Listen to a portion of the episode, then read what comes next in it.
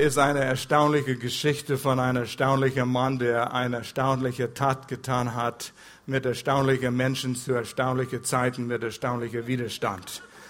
Wirklich. Und ich habe zu Pastor Will gestern gesagt, dass ich sehe so viel mehr in Nehemiah. Je mehr Zeit ich damit verbringe, sollten wir noch vier Wochen dranhängen. Da ist wirklich viel, was man da rausholen kann. Ich hoffe, dass ihr mitgelesen habt und mit rausgeholt habt von dieser erstaunliche Geschichte von einem erstaunlichen Mann, der ein.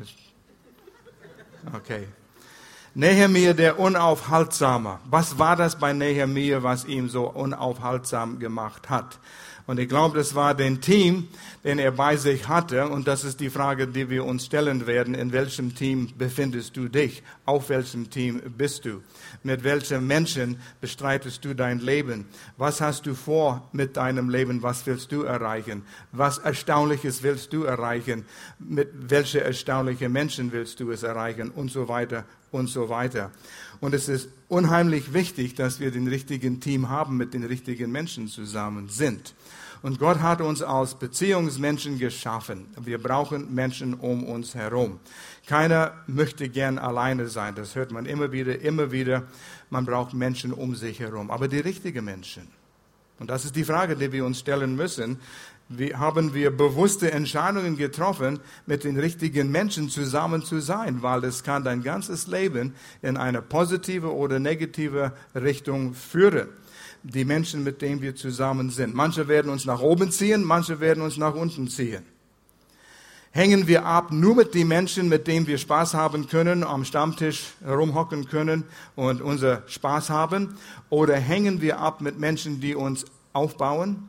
Treffen wir Entscheidungen und sagen, ich möchte bei diesem Team sein oder mit diesen Menschen Zeit verbringen, weil wenn ich in der Nähe von diesen Menschen bin, werde ich ein besserer Mensch ist sehr wichtig. Und da werde ich auch etwas erreichen. Dann wird mein Leben für etwas zählen. Oder bist du einer von denen, die sagt, Life is a party und ich will so viel Party machen wie nur möglich. Man geht nur einmal rum und so hol so viel raus, wie du kannst. Das sind ernsthafte Entscheidungen, die wir äh, treffen müssen. Und welchen Team bist du? Baut dein Team dich auf, baust du anderen auf in deinem Team. Und Nehemiah zeigt uns eine, durch sein Leben und was er alles getan hat, einige Belohnungen davon, wenn du am richtigen Team bist. Hat es Wert, am richtigen Team zu sein? Hat es Wert, die richtigen Dinge zu tun, die richtige Vision zu haben?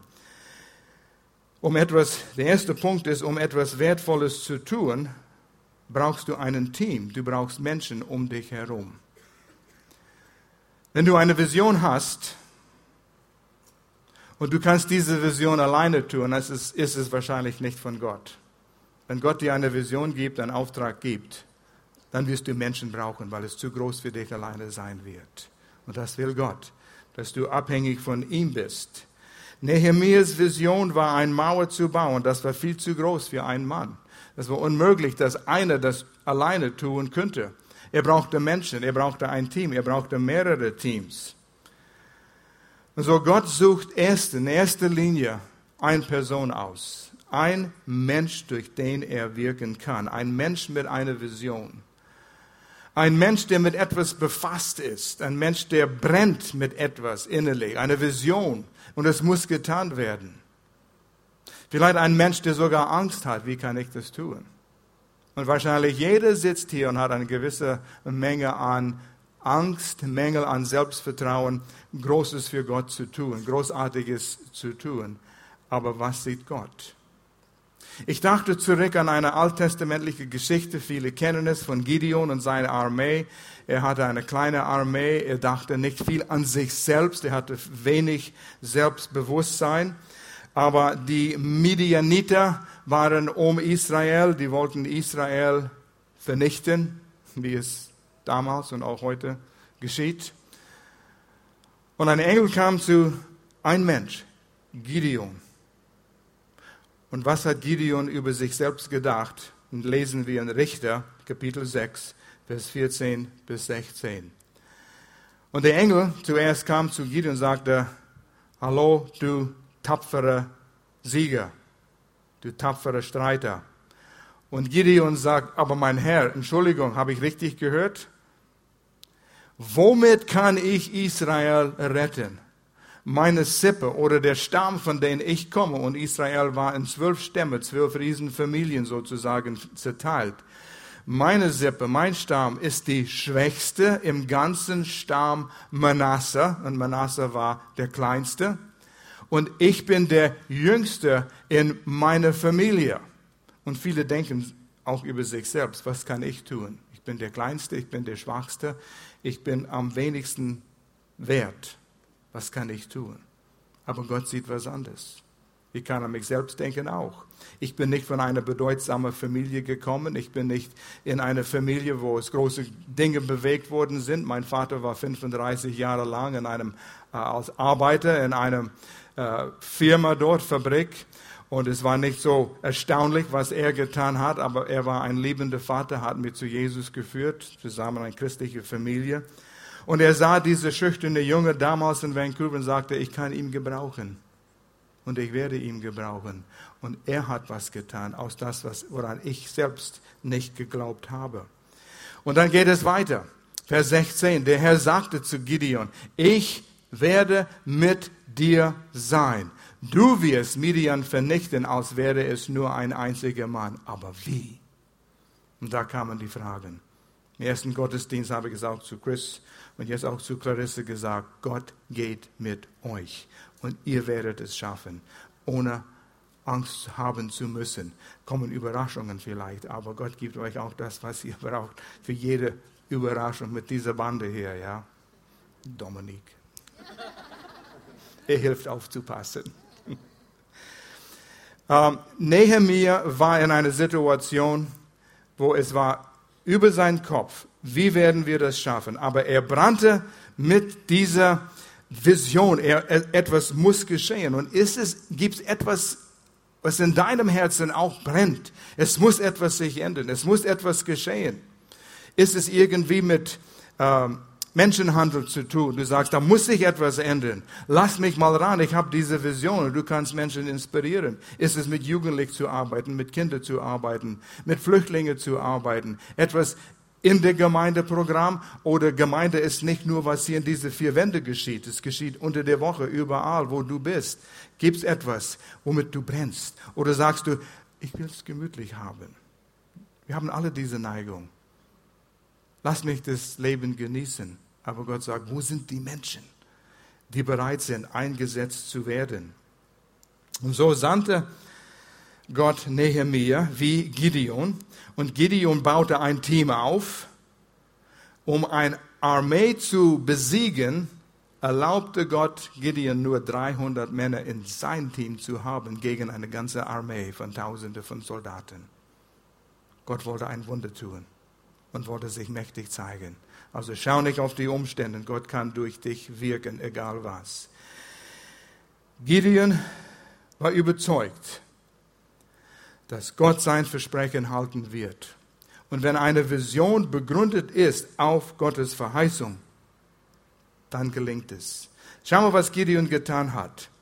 In Nehemiah, Gideon, Nehemiah, Nehemiah Kapitel 1, wir lesen ein paar Verse hier, die Verse 5, 8 und 9. Schließlich sagte ich, Nehemiah, ach Herr Gott des Himmels, große und ehrfurchtgebietende Gott, der seinen Bund der beständigen Liebe hält. Und das ist ein Bund, ist ein Versprechen, mit seinem Volk, damals mit Abraham, einen ewigen Bund, das er nicht brechen könnte. Und hunderte von Jahren später erinnert Nehemiah Gott an sein Versprechen. Gott, du hast dich versprochen. Und du hast gesagt, du wirst dein Wort halten. Die ihnen lieben und seinen Geboten gehorchen. Gott, denk daran. Er hat ihm daran erinnert, was du in deinem, was du deinem Diener Mose mitgegeben hast. Wenn ihr untreu seid, sagte Gott, werde ich euch unter die Völker zerstreuen. Nehemiah sagt, deshalb sind wir hier in Babylon. Vers 9, doch wenn ihr zu mir zurückkehrt und meine Gebote haltet, so werde ich euch selbst, wenn ihr bis an die Ende der Erde vertrieben seid, von dort sammeln und euch an den Ort bringen, den ich erwählt habe, damit mein Name dort verehrt wird. Gott hat, bevor irgendeine Vertreibung, bevor Israel von Babylon übernommen worden ist und in die Gefangenschaft ge gebracht worden ist, Gott hat schon gesagt zu seinem Volk, bleibt bei mir, ich führe euch auf einen guten Weg. Aber wenn ihr mich nicht folgt, wenn ihr ungehorsam seid und euer eigenen Weg geht, dann werdet ihr zerstreut. Andere Nationen werden euch überrumpeln und die werden euch zerstreuen. Aber wenn ihr zurück zu mir kehrt, bringe ich euch wieder zurück nach Jerusalem.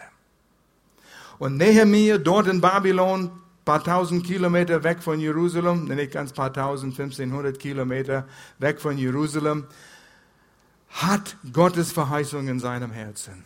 Und er wusste, was Gott versprochen hat. Und das brannte in ihm. Und so, deshalb sagen wir, wenn eine Vision, ein Auftrag begründet ist auf Gottes Wort, auf Gottes Verheißungen, ist die Vision und der Mann, der das trägt, unaufhaltsam. Aber es muss ein Auftrag sein, wo Gott wirklich dahinter steht. Und es muss auf Gottes Wort begründet sein. Nicht nur dein Traum, was du verwirklichen wirst, um zu sagen, schau mal, wie groß ich bin. Das geht nicht. Aber wenn das in dir brennt und du weißt, Gott steht dahinter, Gott wird es tun. Und ich sehe hier, was Nehemiah getan hat damals war ähnlich wie eine Gemeinde zu leiten. Ein Gemeindeleben. Eine Gemeinde ist eine Sache voller Menschen mit einem Auftrag. Einer hat mal gesagt, die Gemeinde ist die Hoffnung der Welt. Was die Welt braucht, wird Gott durch seine Gemeinde tun. Nicht nur Gemeinde der offenen Tür, das ist eine Gemeinde, das ist eine Ortsgemeinde. Von der ganzen Gemeinde, von allen, die an Jesus Christus glauben.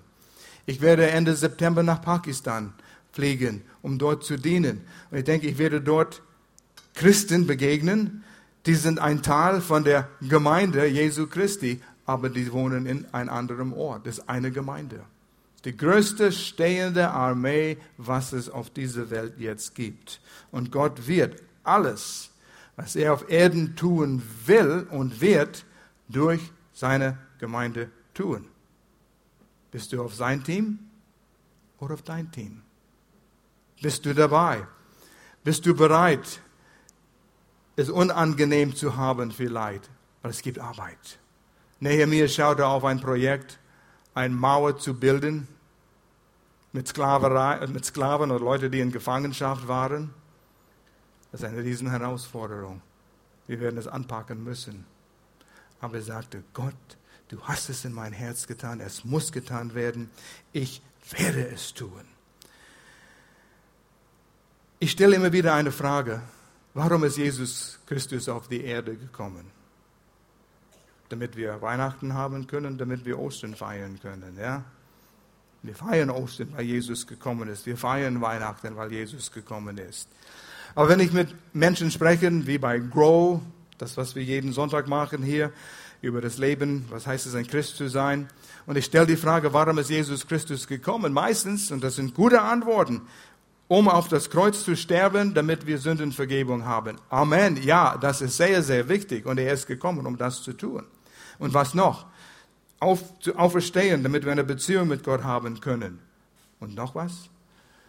Oder damit wir den Heiligen Geist bekommen können. Ja, das stimmt. Jesus ist gekommen und dann ist er gegangen und der Heilige Geist ist gekommen. Und noch etwas? Und dann fängt man an zu kratzen.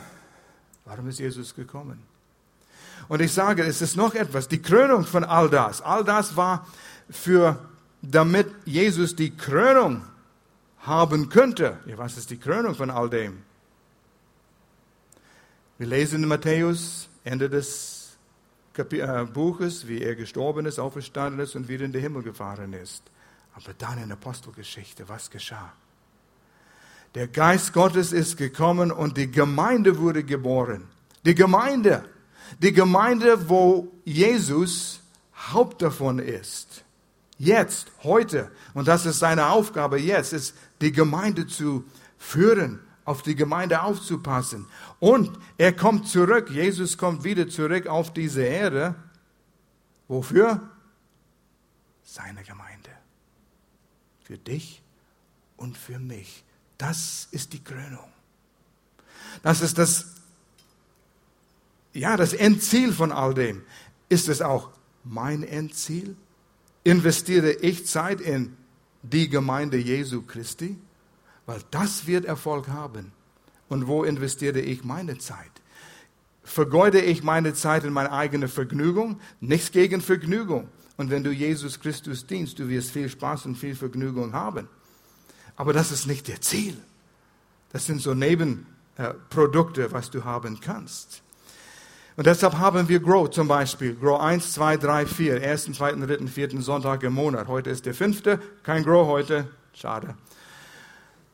Zu lernen, was heißt es, ein Christ zu sein und wofür sind wir hier? Wie kann ich meine Begabungen einsetzen?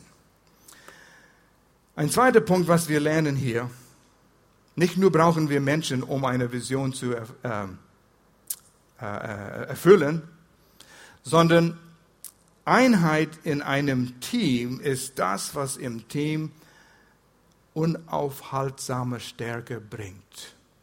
Einheit. Wenn du überlegst, weil du mit Menschen zu tun hast, ist es nicht immer einfach, Einheit zu haben. Oder? Hast schon gemerkt? Wir sind alle verschieden. Wir haben alle eine Wille. Wir haben alle Mangel. Es funktioniert nicht alles perfekt.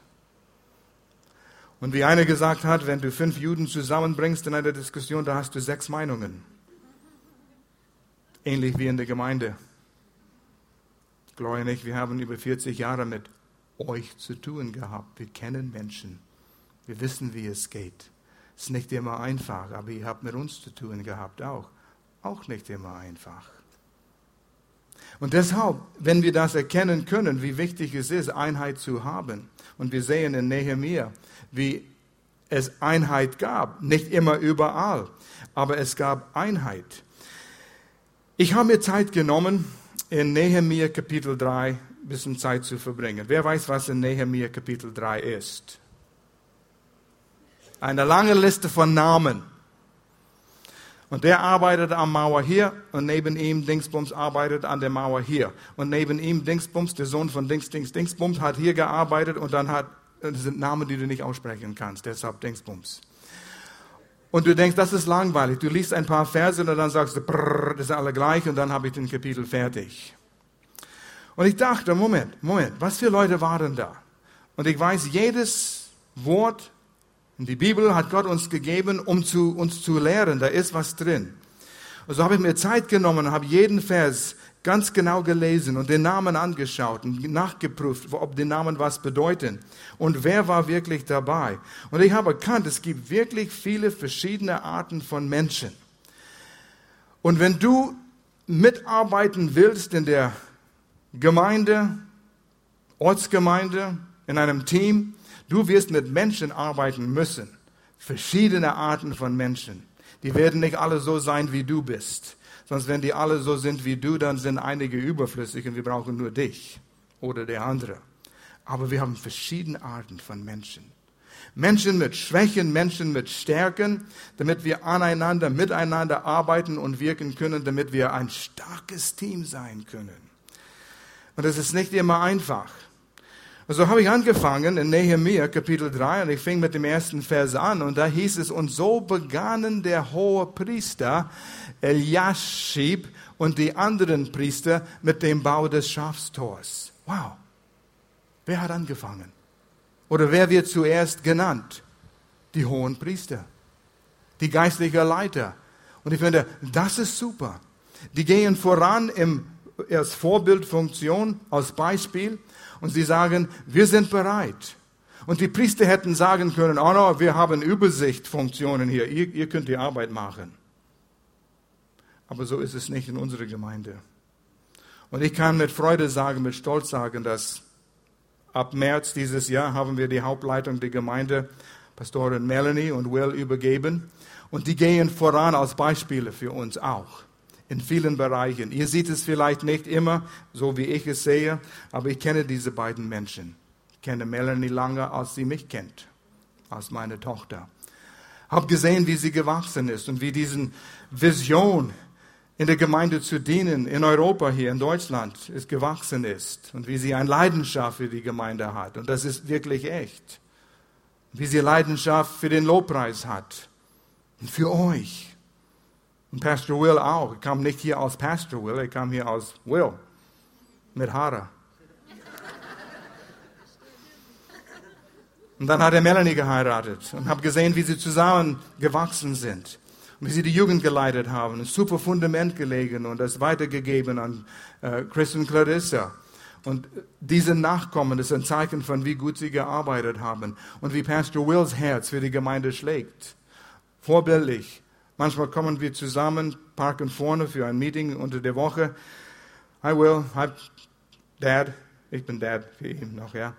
Und äh, wir kommen in die Tür rein und ich gehe und wo ist der Pastor Will?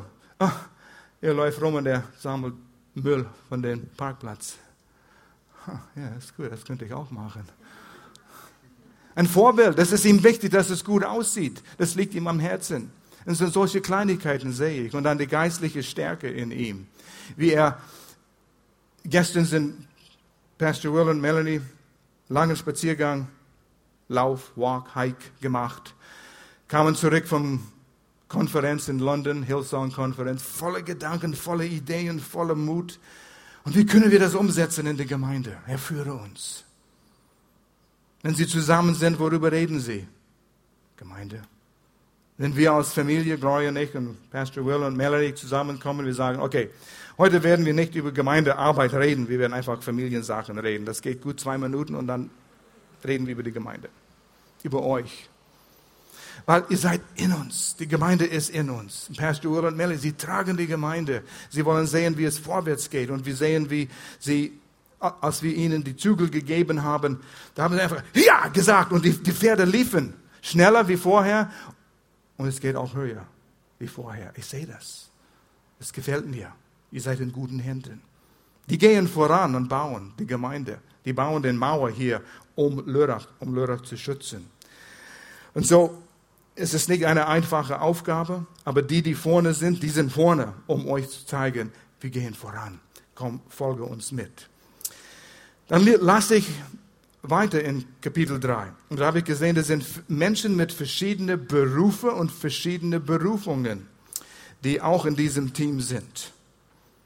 Und die sind dort, um einander zu stärken. Die waren nicht nur alle Maurer. Die waren allerhand von Berufen. Aber das zeigte auch, egal was die Stärken sind, egal was getan werden muss, jeder kam mit das, was er hatte und war bereit, die Ärmel hochzukrempeln und sagen, ich mache, was notwendig ist. Es muss getan werden. Wir haben einen Auftrag. Wir haben einen Auftrag auch im Raum Lörrach. Und solange es die Realität von Himmel und Hölle gibt, ist Gemeindebau keine Option. Die Gemeinde ist die Lösung für Raum Lörrach, Dreiländereck hier. Wie werden sie hören, wenn nicht die Gemeinde aktiv ist? Wie werden sie von Jesus wissen? Wie werden sie Hilfe bekommen? Sie bekommen Hilfe für ihre Ehen, Richtung für ihr Leben. So es gibt verschiedene Arten von Menschen, verschiedene Berufe in der Gemeinde und das macht eine Gemeinde. So wenn wir die Berufe anschauen und die könnt ihr selber machen mit einem Kugelschreiber und Papier, ich schreibe alles auf, was ihr über diesen Menschen wisst. Da waren die Hohepriester, da waren die Leviten, die waren auch im Dienst, die waren vorne dran. Und dann habe ich gelesen, zwei Freunde arbeiteten zusammen. Das ist auch erlaubt, dass Freunde zusammenarbeiten. Es ist erlaubt, Freunde zu haben in der Gemeinde. Aber Freunde arbeiteten zusammen, weil sie wahrscheinlich Freude daran hatten. Das fand ich interessant. Die waren nicht alle befreundet.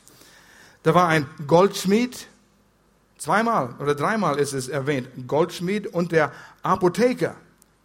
Eigentlich in anderer Übersetzung heißt der Apotheker der Parf Parfümeriererin oder was immer was nennt. Hat mit Parfüm zu tun, mit Mischen zu tun, mit Sach Sachen zu mischen. Und so heißt es in anderer Übersetzung, er war der Apotheker. Goldschmied und Apotheker, was haben sie mit Bauen zu tun? Ihre Hände, der Goldschmieden, er weiß, wir haben einen Goldschmied unter uns in der Gemeinde feine Arbeiten wird gemacht. Meine Hände sind zu fein für Steine zu heben. Ich muss meine Hände schonen. Die sind versichert. Nein, es war egal. Goldschmied oder Apotheker, wir müssen das tun. und wir geben unsere Zeit. Hände können heilen. Und dann war wieder interessant. Vorsteher des halben Bezirks Jerusalem, sozusagen könnte man sagen, die ähm, Bürgermeister von der halben Bezirk Lör, äh, Lörrach. Hier war es Jerusalem. Ich bin der Oberbürgermeister hier. Ich habe zu sagen, ihr arbeitet dort und ihr arbeitet dort. Und ich beobachte, ich trage die Verantwortung. Nein. Ärmel hoch und hat mitgearbeitet. Und später sieht man, dass die Bürgermeister von der anderen Hälfte von den Bezirken Jerusalems auch mitgeholfen hat. Und dann immer wieder, immer wieder kam der Ausdruck, die Vorsteher von verschiedenen Bereichen, regierende Menschen, die waren nicht zu gut, um mitzuwirken, mitzuarbeiten. Da waren ein paar Brüder aus einer Familie. Brüder, eine Familie kann funktionieren. Ich habe heute zwischen den Gottesdiensten ein tolles Gespräch über Familien gehabt. Und die eine Person sagte, schau mal, es funktioniert in der Gemeinde. Familien können zusammenarbeiten. Gott sei Dank, der Person hat es gesehen. Dass Pastor Will und Melanie mit Gloria und ich, wir können zusammenarbeiten. Und jetzt ihre Kinder, unsere Enkel. Das war mein Enkel, der hier auf der Bühne Gitarre gespielt hat, der lange mit zu kurzen Hose. Die sind immer zu kurz bei ihm. Aber es kann funktionieren. Familien können zusammenarbeiten und müssen zusammenarbeiten. Und dann ein Mann mit seiner Töchter. Frauenpower. Ich weiß nicht, wie viele Töchter er hatte, steht nichts darüber. Da hat er keine Söhne und zehn Töchter, kann sein. Aber die Töchter sagten, komm, wir helfen auch mit. Das ist nicht nur Männerarbeit, aber wir packen auch ran. Einige dieser Dinge, wo wir diese dummen Gedanken haben, das ist Männerarbeit, das ist Frauenarbeit. Ja, lass die Frauen die Steine schleppen und die Männer werden es polieren. Nein, nein, nein. Jeder fand seinen Platz. Egal wie, jeder wollte sich beteiligen an einem wichtigen Auftrag. Und dann lesen, lasse ich etwas ganz interessant über wer daran gearbeitet hat. Nehemiah 3, Vers 7. Das nächste Stück bis zum Sitz des Statthalters war alles beschrieben, von wo bis zu wo sie gearbeitet haben. Zum Sitz des Statthalters für das Gebiet westlich des Euphrat bauten Melatja des, aus Gibeon, Jaden aus Kander, äh, das ist mein Enkel, Gibeon, Jaden aus Meronot und einige Männer aus Gibeon und Mispa. Gibeon, das hat meine Aufmerksamkeit genommen. Könnt ihr euch daran erinnern, Josua und die Gibeoniter, wer die waren? Vielleicht nicht, ich erfrische eure Erinnerung. Als Josua das Volk Israel nach 40 Jahren Wandern in die Wüste das ganze Volk in das verheißene Land geführt hat, hat Gott gesagt, räume auf und übernimm das Land. Die Gibeoniter waren in dem Land kurz davor von Josua übernommen zu werden. Und die hatten Angst. Und so haben sie getäuscht. Sie haben alte Kleider angezogen. Sie haben altes, ausgetrocknetes Brot mitgepackt. Sie haben ausgetrocknete Weinschläuche reingepackt in ihren Rucksack. Und sie sind dann gekommen mit die älteste, verkommeneste Eseln und Tieren, Packesel, was sie könnten, und sagten, wir sind von weit, weit weg, tun euch nichts. Wir würden gern einen Bund mit euch abschließen, dass wir Sicherheit haben. Und das würde oft geschehen, ein Bund des Friedens, dass sie einander unterstützen und schützen würden. Aber die waren von um die Ecke, bald vernichtet zu werden. Und die haben den Bund geschlossen. Und dann wurde festgestellt, ein paar Tage später, die haben uns getäuscht die sind Nachbarn, die sind feindliche Familie, äh, äh, Menschen, feindliche Menschen, Stamm. Und da war Israel zornig. Sie waren zornig über Josua, Josua war zornig über den anderen äh, Leiter und die hatten Gott nicht gefragt darüber. Aber sie hatten einen Bund geschlossen und ein Bund ist ein Bund und es bleibt ein Bund. Sie müssten ihr Wort halten. Hunderte Jahre später, Nehemiah, die Gibeoniter haben mitgeholfen. Es gab Versöhnung. Es gab Vergebung. Israel hat den Bund gehalten. Die waren nicht bitter. Kein Gräuel. Und oh, wie manchmal wir begegnen Menschen mit Bitterkeit in der Gemeinde. Von Dingen, die in der Gemeinde geschehen sind, von Dingen, die in den Familien geschehen sind, von Dingen, die woanders geschehen worden sind. Aber wir dürfen das nicht tun. Auch Menschen, die wir nicht sympathisch finden. Und du findest eine Menge Leute, auch in der Gemeinde, die dir nicht sympathisch sind. Die sind nicht alle so lieb wie du. Und ich denke, ihr seid lieb, ja? So denken wir alle. Keiner ist so gut wie ich und keiner ist so lieb wie ich. Und so gab es eine Menge Arten von Menschen mit verschiedenen Berufen. Sie kamen von verschiedenen Entfernungen. Das war auch sehr interessant zu sehen, woher diese Menschen kamen. Und nimm eine Atlas. Und weißt du was? Nee, das war was anderes. Jetzt weiß es nicht. ähm, ich habe geschaut, wo ist Jericho? Einige kamen aus Jericho und wo ist Jerusalem? Weißt du, wie viele Kilometer dazwischen sind? 45 Kilo, Kilometer. 45 Kilometer. Das ist fast bei Freiburg von hier. Und der S-Bahn von Jericho nach Jerusalem lief tagsüber nicht. Nur einmal in der Woche. Gab keine S-Bahn. Wie sind sie dahergekommen? Der Esel Nummer 6 hat sie immer genommen. Einmal im Monat. Die waren bereit, an einem Teil zu arbeiten, egal wie weit weg sie wohnten. Sind sie dort gekommen für 52 Tage haben dort übernachtet, aber wo? Israel lag, äh, Jerusalem lag in Ruinen. Haben sie eigene Zelt mitgebracht? Wie ging es mit der Verpflegung? Es war ungemütlich, es war umständlich, aber die sind gekommen, auch wenn es weite Entfernungen war. Und du liest weiter mit den Städten, von woher sie kamen. Ein Stadt, Städtchen war sieben Kilometer weg, eins 20 Kilometer weg und so ging es weiter. Sie taten, was notwendig war. Und wie oft ist es? Manchmal erleben wir in der Gemeinde, hey, könntest du da vorbeifahren, jemanden abholen? Ja, schon ein Umweg da, so etwa drei Kilometer muss ich Umweg fahren hier, ich weiß es nicht. Ja, das haben wir schon gehört. Ein Umweg, Umweg für jemand anderes zu machen. Ist das erlaubt? Wir tun, was notwendig ist, damit der Gemeinde funktioniert. Und es ist vielleicht umständlich. Ja, unten, wer zahlt mir mein Benzin? Du. Du kannst es mit Freude bezahlen. Sehe das als geben. Wann ist es zu viel und zu weit? Wenn du überzeugt bist über deinen Auftrag und du Freude daran hast, dann ist es nie zu weit. Du tust, was notwendig ist. Und dann habe ich verschiedene Einstellungen gesehen. Oh, wenn es in Einstellungen sind, das ist immer ein heikles Thema da, ja? Mit meiner Einstellung, mit deiner Einstellung. Aber das kommt alles aus diesem langweiligen Kapitel hier. Du hast gesehen, wie Menschen, immer wieder kam es, neben ihm gearbeitet hat, neben ihm gearbeitet und neben ihm gearbeitet, aber immer nebeneinander gearbeitet. Du hast nie gelesen, hey, die haben Streit miteinander gehabt, weil es die Familie war, die neben uns gearbeitet haben. Und mein Opa und dein Opa hatten Streit gehabt. Ja, ich arbeite nicht neben denen. Liest du gar nichts. Sie arbeiteten nebeneinander. Und nicht einmal hat man gelesen von, dass es nicht geklappt hat.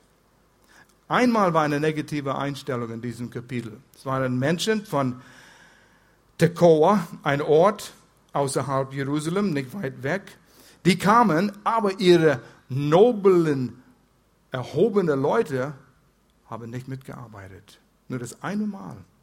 Sie waren zu gut, um ihren Rücken zu krummen um die Arbeit zu tun. Wie was tut man, wenn man Menschen hat, die nicht bereit sind mitzuwirken? Man arbeitet mit denen, die mitwirken wollen. Du kannst nicht aufbauen mit Leuten, die nicht bereit sind. Aber dann hat man auch gelesen, einige Namen sind zweimal wiederholt. Könnte sein, das sagen nicht, dass es war, könnte sein, weil einige nicht ihren Auftrag tun wollten, müssten die dort arbeiten und dann kamen sie hier und haben ihre Arbeit gemacht aber man liest nicht, dass es gemeckert wurde. Es wurde getan, was getan werden muss. Nicht von Gefühlen geleitet werden. Oh.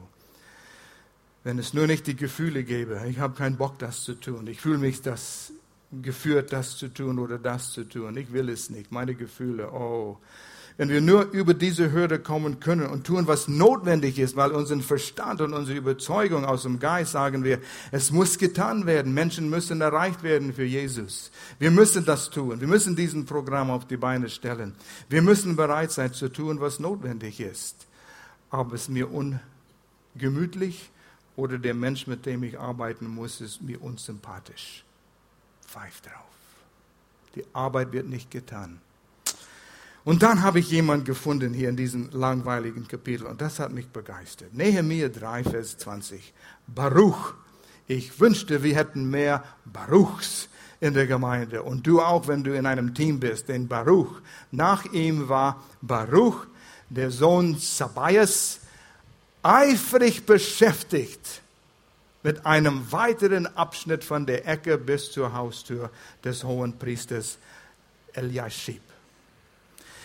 Könnte ihm nicht zurückhalten. Am Schaffen, am Arbeiten hin und zurück. Und ich weiß, wir haben Handwerker in unserer Gemeinde, die sind auch so. Du kannst sie nicht abhalten, wenn sie erstmal losziehen. Ich habe im ersten Gottesdienst erzählt, wie der Heiner, bist du hier? Nein, der mit seinen Kollegen, die haben Wände verputzt in der Brombach-Gebäude, wo wir vorher waren. Und ich schaute, wie da diese Mannschaft an der Wand war. Und es war wie ein, ein Pilz, es wächste über der Wand. Nicht aufzuhalten. Die hatten Freude daran. Da war ein Ziel. Und ich habe Werner gesehen, glaube ich, hier irgendwo Werner. Der hat mir geholfen bei unserem Hausbau. Und wenn du Werner mal bei dir beim Hausbau hast, bleib weg. Der Werner fängt an, lass mich los. Und er schafft und er arbeitet. Und du kannst ihn nicht zurückhalten. Mit diesem Eifer. Und wenn wir fragen, hey, kannst du uns hier helfen in einer Aufgabe in der Gemeinde? Ja, wenn es nicht zu lang dauert oder nicht zu viel Zeit in Anspruch nimmt. Nein, mit Eifer. Es ist der Leib Christi. Es ist das, was ewigen Bestand haben wird. Nichts anderes. Deine Firma, dein eigenes Geschäft. Auf einmal ist es nicht mehr da. Aber der Leib Christi geht für immer. Denk an die Ewigkeit. Die Ewigkeit ist da und es wird kommen. Ich dachte an, ich habe eine Postkarte zu Hause, ein Bild von einer Kathedrale und unten sind drei Männer. Alle hauen an einem Stein. Es sieht aus, alle machen die gleiche Arbeit. Und der Erste mit seinem Hammer und Meißel hammert daran und sagt, ich behaue einen Stein. Und der Nächste, und du siehst, wie er denkt an einen Spitzbogen, und er sagt, ich behaue einen Spitzbogen. Und der Nächste, und du siehst das Bild von der Kathedrale, haut an einem Stein, genau wie die andere. Ich baue eine Kathedrale. Vision macht einen riesen Unterschied. Nicht nur einen Stein zu behauen. Einheit macht das Unmögliche möglich. Als das die Familie Noah aus der Arche kam, Entschuldigung, habe ich meine, auf jeden Fall, Turm Babel, da sind wir. Sie bauten einen Turm und wollten den Himmel erreichen. Sie wollten selbst Gott spielen. Und das ist ein erstaunlicher Vers. Ich weiß, wo ich das gelesen habe, hat etwas über Einheit zu sagen. Und Gott sagt es in 1. Mose, Kapitel 11, Vers 6, sagt Gott, die Menschen sind ein einziges Volk mit einer gemeinsamen Sprache. Was sie gerade tun, ist erst der Anfang, denn durch ihren vereinten Willen wird ihnen von jetzt an jedes Vorhaben gelingen. Andere Übersetzungen sagen, es wird nichts unmöglich sein, weil sie eins sind. Puh, für Gut und Böses. Und Gott wollte, dass sie sich zerstreuen, aber sie wollten das nicht. Sie wollten selbst Gott spielen ihr eigenes Ding drehen. Gott sagt, ah, ah. Und so hat er dann all die Sprachen die Menschen gegeben. durch Einheit steht nichts im Wege, jede Vision, jeder Plan zu erreichen. Glaube ich das? In dem Team, in dem ich mich befinde, in der Gemeinde hier, was tue ich, um die Einheit zu bewahren? Und dann haben wir diese Verse in Epheser 4. Epheserbrief ist das Buch über Gemeinde. Paulus sagt, mir wurde die Offenbarung der Gemeinde gegeben, damit die Welt versteht, was die Gemeinde wirklich ist. Alle Menschen, die an Jesus glauben, was das bedeutet, eins mit ihm zu sein. Und Jesus wohnt in uns. Und wir haben seine Stärke. Kapitel 1 bis 3 ist Lehre, was ist geschehen durch Jesus und durch sein äh, Tod und Auferstehung. Und dann ab Kapitel 4 bis 6 praktische Ja und so wie sollen wir leben. Epheser 4, Vers 1 und 3. So ermahne ich euch nun, aufgrund was ich euch gelehrt habe über Gemeinde, Jesus in euch. Ich, der Gebundene im Herrn, dass in der Berufung würdig, ihr der Berufung würdig wandelt, zu der ihr berufen worden seid. Wir sind Teile von der Leib Jesu Christi. Wir sind Teil von seiner Gemeinde. Wandelt würdig. Denkt nicht nur an eure eigene selbstsüchtige Wünsche und Gefühle und Lüste Vers 2, indem ihr mit aller Demut und Sanftmut, mit Langmut, oh, eins nach dem anderen, hör auf. Demut reicht schon aus, oder? Wer ist die wichtige Person in deinem Leben? Ja, Nummer eins, ich. Demut. Stolz kommt immer hoch. Stolz, oh, und wie oft sehen wir das nicht? Menschen tun, machen so viele Fehler, weil sie erlauben, ihr Stolz steht im Vordergrund. Demut, Sanftmut, Langmut einander in Liebe ertragt. Unmöglich. Das ist übernatürlich. Und es kommt hier in Kapitel 4, weil in den ersten drei Kapiteln spricht es darüber, dass Jesus in dir wohnt. Und ohne dass er in dir lebendig ist und dir Kraft gibt und Führung gibt, ist das unmöglich. Aber mit ihm, wenn wir uns dafür entscheiden, ist sowas möglich und das ist Himmel auf Erden. Danach sucht jeder Mensch auf dieser Erde und wir haben es und können es anbieten. Wenn Menschen dich begegnen, eine kleine Gruppe, wo du Teil davon bist, eine Connect-Gruppe zu Hause, etwas in der Gemeinde, sollen sie sagen, oh, jetzt glaube ich an einen Gott. Schau mal, wie sie Liebe füreinander haben. So sollte es sein. Und Vers 3 und eifrig bemüht seid, eifrig bemüht seid, die Einheit des Geistes zu bewahren durch das Band des Friedens. Bin ich eifrig bemüht, Einheit zu bewahren? Zwischen mir und anderen Menschen, mit denen ich zu tun habe, sagen wir in der Gemeinde hier oder in der Nachbarschaft? Oder wie leicht rutscht etwas aus, etwas kritisch, über jemanden, was ich weiß, aber wir müssen für diesen Person beten. Da gibt es noch etwas, wofür wir beten sollen. Gib mir noch ein bisschen mehr Geschwätz. Der natürliche Mensch ist angezogen zu Negatives. Aber wenn wir merken, das könnte ich sagen über jemanden, tu es nicht. Eifrig, eifrig bemüht, Einheit zu bewahren durch das Band des Friedens. Wir müssen uns alle selbst prüfen, ob das unsere Motivation ist. Und drittens, zum Schluss, involviert zu sein, gibt dir einen Grund zum Leben. Erst wenn du in etwas Lohnendes, Wertvolles involviert bist, sagst du, es lohnt sich. Ich bewege etwas, wir bewegen etwas. Keine einzige kann alles bewegen, aber wenn du mit anderen Leben veränderst, du sagst, das lohnt sich. Das lohnt sich. Gehst müde ins Bett, aber das war super. Nehemiah ließ sich vom Auftrag nicht ablenken, weil er wusste, wie wichtig das war. Prioritäten gesetzt. Wir lesen in Kapitel 6, Vers 2 und 3. Da ließen Sanballat und Geshem, die waren Feinde. Sanballat war halb Jude, halb Bruder. Aber die waren bedroht. Wenn Jerusalem stark ist, dann ihre Macht wird vielleicht angedroht. Und die haben nicht dieselbe Autorität im ganzen Land, wie sie vorher hatte. Der Stolz, der Ego. wir wollen uns mit dir, Nehemiah, in Kefirm in der Ebene von Ono treffen, weil sie aber einen Anschlag gegen mich planten, sagte Nehemiah, oh no. Und Vers 3 schickte Nehemiah ihnen einen Boten und ließ ihnen sagen, ich kann nicht kommen, denn wir führen hier ein großes Werk aus. Ich kann mich nicht involvieren in eurem Geschwätz, Gespräch, Rederei, Argumentation. Ich habe was zu tun und es darf nicht abgebrochen werden. Sind wir so gefangen, befangen von unserer Aufgabe? Die Menschen um uns herum, für die wir beten können, die sind verloren. Für immer. Vielleicht einige, wenn wir sie nicht erreichen. Bewegt es mich. Ich brauche auch einen Tritt im Arm wenn ich an, an das denke. Wo ist mein Herz?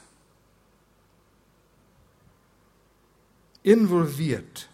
Und du siehst, wie Menschen ihr Leben Jesus übergeben. Camp 4, Chris und Clarissa werden hoch zurückfliegen im Auto. Werden so viele Dinge geschehen, so viele gute Dinge geschehen. Es lohnt sich. Die werden müde wie eine Ochse sein.